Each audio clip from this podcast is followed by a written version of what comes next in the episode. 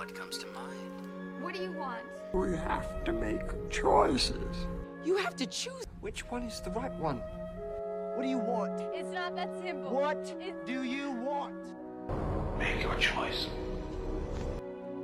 Bienvenue sur Le Choix de Marie, le podcast ciné qui vous donne tout simplement des idées de films à regarder.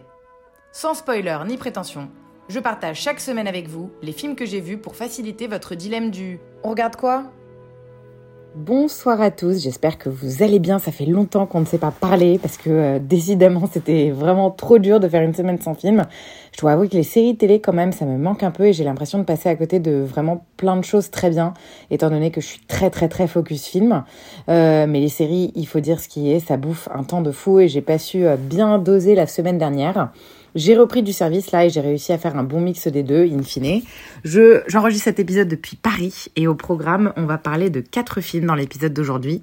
Un thriller psychologique, Inside, un drame sportif, Creed 3, un thriller, Novembre, et pour terminer, un docu, La fabrique du mensonge sur le, procès pardon, Johnny Depp Amber Heard. La semaine commence donc dès dimanche dernier euh, au ciné. J'ai été voir un film germano-belgo-grec qui s'appelle Inside et qui a été présenté pour la première fois à la Berlinale en février. C'est le premier film de Vassilis Katsoupis qui est initialement photographe. Nemo, un voleur d'œuvres d'art de renom, se retrouve piégé dans un luxueux penthouse new-yorkais après un cambriolage qui a mal tourné. Enfermé à l'intérieur avec des œuvres hors de prix pour seule compagnie, il va devoir faire preuve d'habileté et d'inventivité pour survivre. Un survival movie, du coup, dans un appartement qui ressemble finalement plus à un musée, comme métaphore sur la douleur de la création. Sans destruction, pas de création. Voilà le message du film. Le concept est génial et le plot plutôt bien ficelé. On rentre très vite dans l'histoire. La baraque est toute seule, à elle toute seule, pardon, est un personnage à part entière qui est totalement fascinant. Côté histoire, c'est intrigant et prenant. Les enjeux sont tellement forts que forcément, bah, on est pris dedans. Après, c'est un peu répétitif pour être honnête. Au bout de 45 minutes, je pense qu'on a fait le tour des stratagèmes de Nemo euh, euh, qu'il va mettre en place pour essayer de s'évader. J'ai beaucoup accroché au message, cela dit, et je trouve que le film le délivre efficacement et relativement progressivement. C'est assez subtil et, et fin comme film, très élégant en fait. Ça fait presque plus euh, roman photo que film. En parlant de ça, vous vous doutez bien que la photographie est ultra euh, soignée, les plans sont splendides, la lumière euh, parfaitement maîtrisée, le tout euh, complimentant les super, superbes œuvres d'art.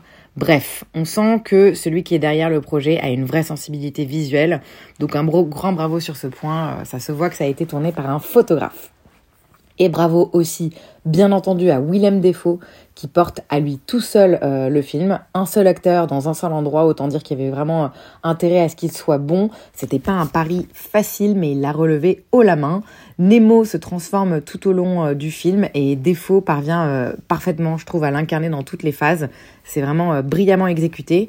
Grâce à lui, on reste en haleine devant le film. J'exagère un peu, c'est pas euh, ennuyeux, mais c'est vrai que j'ai regardé ma montre à quelques reprises. Je me demande en fait, je me demandais où on en était la- dans la structure du récit. Ça dure 1h45, ça va largement.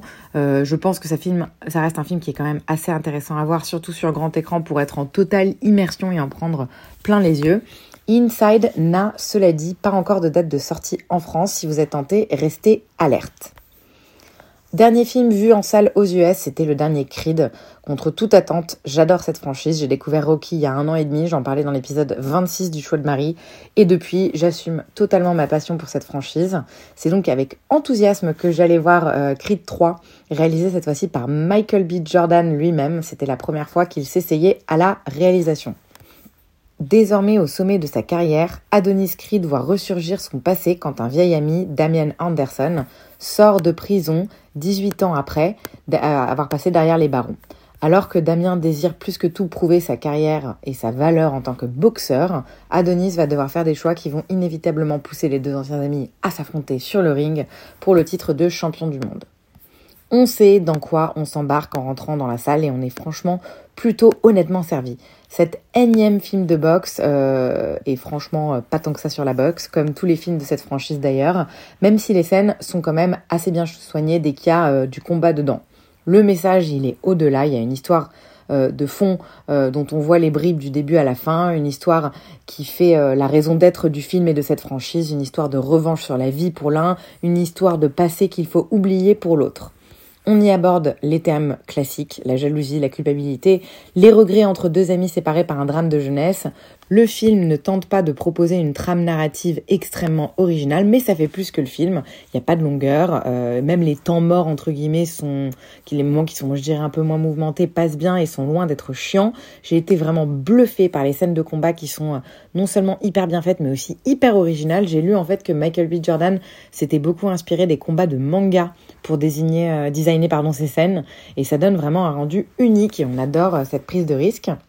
Les deux acteurs sont franchement hyper convaincants, talentueux et charismatiques. Michael B. Jordan, on le connaissait déjà et on commence à y être habitué. Il est euh, vraiment parfait pour ce rôle. Et le nouveau venu, Jonathan Meyers, qui est l'antagoniste, lui volerait presque la vedette, avec un personnage plus complexe et donc plus intéressant, et un acteur charismatique qui vraiment vient vous imprimer la rétine. Voilà, c'est un film facile, rondement mené devant lequel on s'ennuie jamais, ce qui aujourd'hui je trouve est un véritable exploit. Les mêmes valeurs que Rocky, ça fait chaud au cœur, c'est efficace et c'est bien joué. Je dis oui, mais une fois de plus, je commence euh, à être assez peu objectif. J'ai commencé vraiment cette chronique en annonçant que j'étais fan de la franchise. Euh, voilà, j'étais un peu conquise d'office. Creed 3 est en salle depuis le 1er mars en France. Foncez le voir si ce n'est pas déjà le cas. On continue dans l'avion, j'ai fait un petit séjour court en France pour faire une surprise à ma mère pour son anniversaire, ce qui m'a permis de rattraper Novembre dans l'avion. Film français réalisé par Cédric Jiménez, un an après Bac Nord, huit ans après La Fraîche, on ne le présente plus ce réalisateur, c'est l'un des grands noms du cinéma français, notamment sur les thrillers euh, et autres films d'action. Ce film, il est présenté hors compétition au dernier festival de Cannes et il revient sur l'enquête policière pendant les cinq jours qui ont suivi les attentats du 13 novembre 2015 en France. En janvier 2015, Abdelhamid Abaoud parvient à échapper à une opération de police internationale à Athènes, où est présent Fred, commissaire de la sous-direction antiterroriste française. Dix mois plus tard, le 13 novembre 2015, des attentats frappent l'île de France et font 130 morts. Dès lors, l'antiterrorisme va mener l'enquête pour retrouver les terroristes en fuite et grâce à des écoutes, des filatures et des témoins, ils vont enquêter sans relâche pendant cinq jours entre Paris et sa banlieue, mais aussi Bruxelles et le Maroc jusqu'à l'opération policière du 18 novembre 2015 à Saint-Denis. Une reconstitution fictionnelle, comme précisé au début du film, qui est bien réalisée, plutôt immersive et sans temps mort. Ici, l'enquête prime avant les personnages. En résulte un film dans lequel la plupart des personnages n'ont pas vraiment le temps d'exister, ne servant vraiment qu'une seule et unique cause, présenter les différentes facettes de l'enquête. Le film s'en tient aux faits, et rien qu'aux faits, ça donne une œuvre durant laquelle je trouve on ressent pas grand chose, euh, parce qu'on n'a pas le temps de s'attacher à grand monde. Je pense que ça dépend en fait euh, de chacun, l'avis euh, sur ce film. J'ai vraiment personnellement besoin d'avoir des protagonistes auxquels je tiens et ça ne me suffit pas entre guillemets d'avoir un plot global qui est intéressant, il me faut des conflits internes dans la psychologie des personnages qui sont eux aussi intéressants. Au niveau de l'enquête, un déroulé plutôt classique et pas si surprenant que ça, euh, notamment si on avait déjà suivi l'enquête à l'époque du drame, mais abordant, cela dit, des aspects vraiment intéressants et négligés des médias, comme le manque d'écoute entre les différents services de renseignement et le rôle clé de Samia dans le basculement de cette traque. En parlant d'elle, elle est interprétée par une Linia Coudry qui est incroyablement convaincante. Ça a été la plus forte pour moi de ce film. Elle est pleine de puissance et ce qui m'a et elle m'a vraiment donné les larmes aux yeux euh, à la fin du film. Son rôle lui a valu une nomination au César amplement méritée tout comme Anaïs Desmoustiers et Jean-John Jardin qui étaient tous les deux également euh, nominés et excellents, même si je trouve que la nomination est un peu poussée. Il y a, cela dit, un casting vraiment 5 euh, étoiles, soit dit en passant, qui montre euh, Sandrine Kimberlin, Jérémy Régnier, Cédric Kahn et Sophia, Sofiane Kamès. À nouveau, je trouve que c'est difficile de vraiment vanter leur mérite à outrance, étant donné que les personnages sont pas hyper passionnants. In fine, ça donne un film d'une heure quarante, court, ça c'est aussi un autre atout, qui est efficace, carré, mais qui aurait gagné, je trouve, à être un peu plus humain et un peu moins euh, programmatique dans le traitement de son récit. Vous y avez eu droit en salle il y a un moment, le 5 octobre dernier. Vous y avez à présent droit en streaming sur Apple TV, Orange, Canal VOD et Amazon. C'était novembre. Dernier film de la semaine qui était sur ma liste depuis un bon moment, c'était le documentaire TV5 euh, Monde qui s'appelle La fabrique du mensonge sur Johnny Depp et Amber Heard. Euh, J'y ai pas en fait accès depuis les US euh, à ce site et donc je me suis rattrapée lors de mon court séjour à Paris. Réalisé par Cécile Delarue, le docu présente les, deux, les dessous pardon, de l'un des procès les plus médiatisés de notre époque et met surtout en avant l'impact qu'ont eu les réseaux sociaux sur le verdict. Johnny Depp versus Amber Heard, c'est l'histoire de deux stars d'Hollywood qui s'accusent de violence conjugale lors d'un procès pour diffamation diffusé en direct sur Internet et commenté par le monde entier. Au printemps 2022, cette frénésie médiatique s'est accompagnée d'une campagne de haine et de dénigrement en ligne sans précédent contre l'actrice américaine. Derrière les, railleries habituelles des réseaux sociaux se cache en réalité une campagne orchestrée par des groupes d'hommes en colère qui, euh, depuis des années, font de la haine contre les femmes leur priorité, les masculinistes. La réalisatrice analyse ici les mécanismes à l'œuvre dans la médiatisation du procès contre les deux stars hollywoodiennes. C'est l'histoire euh, d'un des plus grands échecs féministes post-MeToo, le tout orchestré en ligne.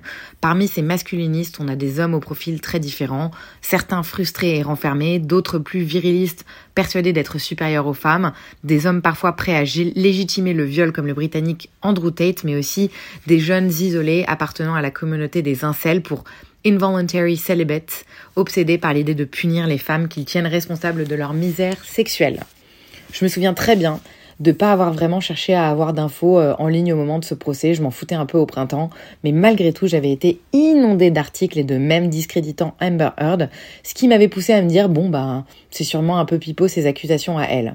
C'était bien évidemment, enfin moi j'étais pas allée beaucoup plus loin de mon côté dans mes réflexions, mais malgré tout, je me sens aujourd'hui sacrément coupable après avoir regardé ce docu de voir à quel point euh, je me, voilà, j'avais réussi à me faire berner et j'ai réussi à me faire également manipuler. C'est glaçant de voir ce qu'elle a subi et très inquiétant pour les futures victimes médiatisées euh, de, violences conjugales et d'abus sexuels. Forcément, le docu, il vient prendre parti et il la présente euh, de façon on ne peut plus angélique, euh, et certainement plus angélique qu'elle ne l'est vraiment, mais je pense quand même que rien ne justifie ce qu'elle a dû endurer, et bien qu'elle ait ses torts, on est à des années-lumière de ce que lui a pu lui faire subir. Je pense que l'histoire, en fait, de ce procès en ligne, c'est pas forcément la chose à retenir. Ce procès et, et, ce qui s'est passé avec euh, tout, tout, toute la médiatisation et les réseaux en ligne qui ont allé avec. Mais je pense que la chose à retenir de ce docu, ça reste important de le voir, je pense, et de le regarder. Il est très court, 1h20, juste pour voir le pouvoir qu'ont les réseaux sociaux. On le sait, on le lit, mais là c'est vraiment euh, assez frappant. Ne serait-ce qu'en fait, en faisant des recherches sur le docu, je me suis retrouvée confrontée à une déferlante de haine à nouveau envers, envers Amber Heard, mais aussi envers la réalisatrice du docu, ainsi que toutes les femmes qui sont présentes et qui témoignent dans le film. Voilà, c'est pas une œuvre d'une justesse fine du point de vue euh, cinématographique, mais je pense sincèrement que c'est intéressant et important de mesurer la portée que peuvent avoir euh, les réseaux sociaux euh, dans l'opinion globale. Il est sorti à la mi-février, il est toujours disponible en streaming sur le site de, France TV. C'était La Fabrique du mensonge, affaire Johnny Depp Amber Heard, la justice à l'épreuve des réseaux sociaux. Voilà pour cette semaine bien sombre quand même. C'était pas des sujets très gais euh, et j'ai passé euh, dans l'ensemble euh, quand même une bonne semaine ciné. Désolée pour l'absence une fois de plus de The White Lotus. J'avais omis le détail que mon abonnement HBO n'allait pas être dispo en France. Donc il me reste encore 4 épisodes à finir. Ce sera chose faite dès mon retour à partir de mardi et on en parlera dimanche prochain. Cette fois-ci c'est sûr. Sur ce, je vous laisse. Je vais voir le nouveau François Ozon dont on parlera la semaine prochaine également. Mais là, je me rends dans une jolie salle, de ciné parisienne qui passe un meilleur dimanche que moi. Euh, je vous défie. Bonne fin de journée à tous et à très vite, à dimanche prochain plus exactement pour le premier épisode du mois d'avril. Bonne soirée